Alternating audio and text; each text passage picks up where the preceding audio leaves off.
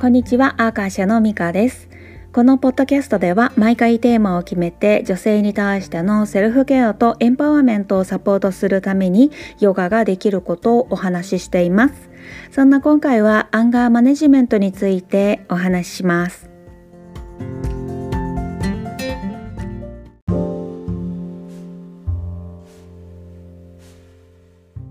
つい10年ぐらい前までは許せないっていうことが口癖だったりしました正しいことと正しくないことにこだわっていてこう社会と戦っているぐらいの気持ちで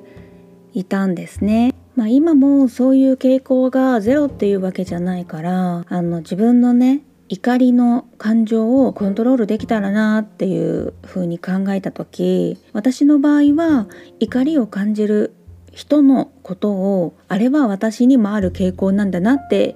思うようにしたんです同じね行動するとかじゃなくって、まあ、それぞれ誰しもね意図が何かしらあって傾向みたいなものが似ているからそういうなんか自分にもあるあまり良くない傾向っていうものを感じてトリガーになってるんじゃないかなっていうふうに考えるんですね。なぜならそれについて感情的にならない人もいるのに私は反応してしまうっていうことでそこに自分の問題を顧みるチャンスがあるって考えたりしてます。まあ、そうするとその人に対する怒りから離れることができるんですね。罪を憎んで人を憎まずに近いような感覚が理解できるしあのヨガスートラにあるあの道徳的じゃない行いをする人に対して冷静でいるっていうねことも実行しやすくなります。しかも自分の問題には対処できるから怒りっていうね感情がコントロールできる実感が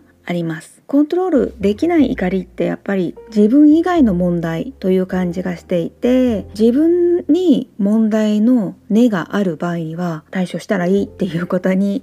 なるわけなんですね。そうじゃなくて自分にはね絶対にない傾向でそれでかつ憤りをね感じてる場合っていうのもあると思うんですけれどもヨガスートラはその時ね相手の立ち位置に立ってものを考えるようにっていう風に促しています。これはねいわゆるクリティカル・シンキングっていうことになる考え方でいろいろな角度で物事を捉えるっていうねことになります。例えば何かのね景色を見る時に一つの場所から見る景色とまた別の場所から見る景色って見え方が違かったりするし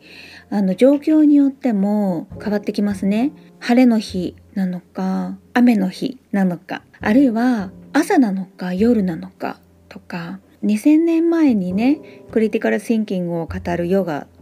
ヨガスートラってねほんとサイエンスだなって思いませんか？そんなわけで今日はここまで。またお会いしましょう。ミカでした。